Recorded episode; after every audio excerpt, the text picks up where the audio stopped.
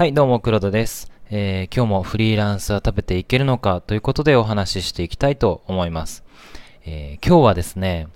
まあ、あらゆる人に平等に与えられているものについてお話ししたいと思います。えー、まあ、時間のことですね。えー、時間は1日24時間、えー、全員に等しく与えられています。でもそれをどうやって使うかっていうところで、えー、差が出てくるわけですね。フリーランスになってつくづく思うのは、まあ、好きな時に仕事ができるのがこんなにストレスフリーなんだなっていうことですね。まあもしかしたら最近満員電車に乗ってないせいかもしれないなっていうのも、まあ一つはあるんですけどね。あの自分の、まあ、始業時間を自分で決められますので、あの満員電車に乗らないような時間にアポイントを入れて、例えばまあ11時にえー、修行するみたいな形にしてしまえば、満員電車に乗らなくて済むわけですね。で、あとはその、朝型とか夜型っていう話があると思うんですけれども、それって、まあ体質によるのかなとか、えー、そういうところもあるとは思うんですけど、実はなんか日によっても違うっていう人もいるんじゃないかなと思っています。で、特に私の場合なんですけど、あの、週の初めの方は朝方なんですよね。まあ朝からまあやれちゃうんですけれども、後半になってくると、週の後半はなんかこう疲れが溜まっているのか、夜型になってきたりするんですね。だからそういった自分のバイオリズムに合わせて、えー、働く時間を選べるところも、まあフリーランスのいいところかなと思っていたりします。で、あとはですね、まあななんか眠れない日があったりするんですよね。なんかまあ不安とか、もありますけど、いろいろ考え事をしてしまって寝れないみたいな時があるんですけれども、もうその時は思い切って仕事してしまって、次の日はもう午前中寝てようみたいなことが、えー、できちゃうのも、えー、フリーランスのいいところかなと思っています。で、働く、まあ、時間の自由度みたいなところのお話を今してるんですけれども、えー、時間帯以外にも、えー、もう少しこう選べるものがあってですね、働く日、えー、曜日なんかも選べたりします。例えば、常駐の案件以外だとしたら、期限まで何かしら成果を上げることにコミットしていたりするので、もうそれさえ達成できるんだったら、もう週に1時間働くだけだったりしてもいいんですよね、別にね。えー、なので、もう今週は多めに仕事をして、もう来週は、まあ仕事の時間よりは人に会う時間を作ろうかとかっていう、まあそういった計画も立てたりすることができるわけです。ただですね、まあ、それだけ自由度の高いフリーランスの時間の使い方なんですけれども、ちょっと気をつけた方がいいかなというふうに思うのが、そのフル稼働しないことが大事だなというふうにすごく思っています。フル稼働しない。ね、あの、時間があったら、ね、できるだけ仕事をしてしまおうというふうな気持ちはすごく、えー、わかるんですけれども、それをちょっと抑えて、えー、少しまあ稼働率を7割とか、それぐらいに抑えた方がいいんじゃないかなというふうに思っています。で、これには理由があって、あの、フル稼働してしまうと、将来への種まきができなくなってしまうんですよね。これすごく大事で、あの、フル稼働でずっとやってしまうと、ある日突然その案件が、えー、まあ、終了しましたっていう時に、次に打つ手がない状態になったりするんですよね。この仕事が終わったけど、次どうしようみたいなことになってしまって、そこで急にこう不安定さが増してしまうみたいなことがあったりします。それはね、とても避けたい事態なので、できるだけこう、早い段階から、あの、案件がいざなくなった時に困るとかじゃなくて、あの、早め早めに、えー、次の手次の手を打っていくことがすごく重要かなというふうに思っています。で、私自身が今こうやって、えー、ラジオという形で、えー、やらさせていただいているのも、まあ実際はその、まあ種まきの活動の一つですね。こういった形で、えー、まあ自分の、まあマーケティングの一環ですよね。マーケティングでもありますし、あとはそのまあフリーランスとして働く人が増えてほしいなっていうその理念の、えー、ための行動の一つでもあるんですけれども、こういった形でまあ先に、先々に向けて、えー、行動していく時間を作っておくのがすごく重要かなと思っています。働く時間についての自由度と、えー、もう一つフリーランスには自由なところがあってですね、働く場所についても自由なわけですよね。どこで時間を使うのかみたいなところにも自由度が高いわけです。え、なので、まあカフェで仕事してもいいし、自宅でやってもいいし、まあクライアントのオフィスに曲がりして、えー、そこで仕事してたりしてもいいわけですね。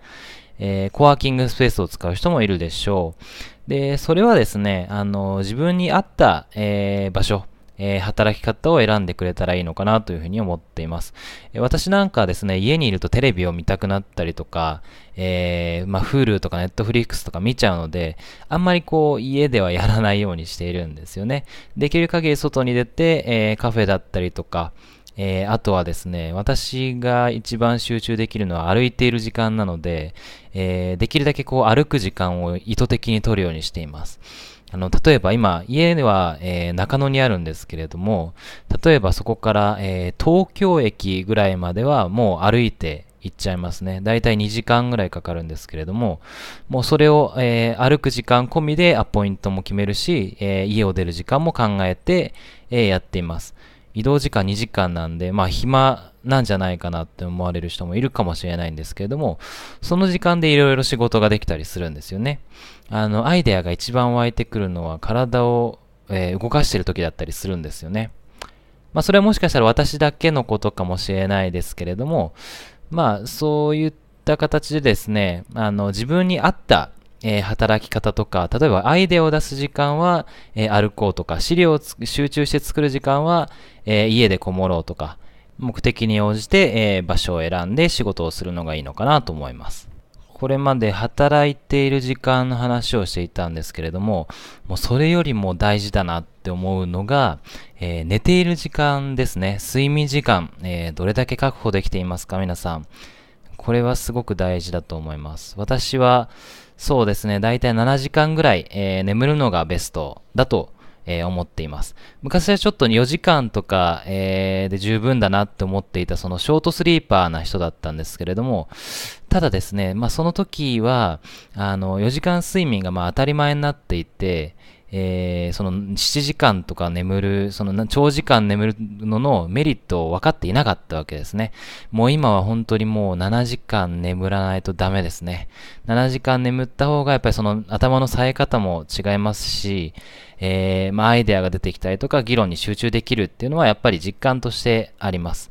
で、まあある、あの、ハーバードの、えー、と、教授さんなんかの研究で、1日の徹夜とか、あとは1週間間の間に4、5時間の睡眠しか毎日取れないみたいな状況になると、えー、血中アルコール濃度が0.1%分になっているのと同じような、えー、機能低下が起きると、え、いうことが指摘されています。ね、えー、仕事中にお酒を飲むことは、あの、ためらわれるのに、多くの人が寝不足のまま仕事をしていると、えー、ほとんど同じような、その、機能低下の状況にもかかわらず、えー、お酒を飲むのは NG だけど、えまあ、寝不足の状態で仕事をしている人はいる、みたいなところがとっても、え不思議だなと思います。で、まあ優秀な人ほどね、あの自分ならできると思っていろんな仕事を、えー、抱えてしまいがちだと思います。でもそれによって睡眠時間が削られて、えー、結果的にパフォーマンスが落ちてしまうみたいなこともあるので、それはできるだけ、えー、回避したいところですね。自分で、えその睡眠時間っていうところまで、えコントロールできて一番、えー、いい状態に、えー、フリーランスとしてもなりますし、まあ、フリーランスに限らず、えー、働いてる人は皆さん、えー、ぜひ自分の睡眠時間みたいなところも、えー、考えて、えー、やれたらいいのかなと思います。で、まあ、企業の方もですね、そういう睡眠時間の重要性みたいなところを認識しているようで、えー、ある会社さんなんかは退社した時間、えー、から何時間は、えー、出社しちゃいけませんよっていう風な、えー、ルールを決めてる会社さんもあったりします。それぐらい、え睡眠は仕事のパフォーマンスに、え影響してくるものですと。まあ、なので、えー、まあ時間の使い方っていうところで仕事の時間をどうするかっていうのもある一方で、えー、睡眠時間をどうやって、えー、確保するかとか、えまあいい時間にするかっていうところは、えすごく、え考えていただきたい部分かなというふうに思います。で、もしですね、その眠る時間も満足に取れないみたいな状況だとしたら、それはちょっと、え働き方を見直す必要があるんじゃないかなと思います。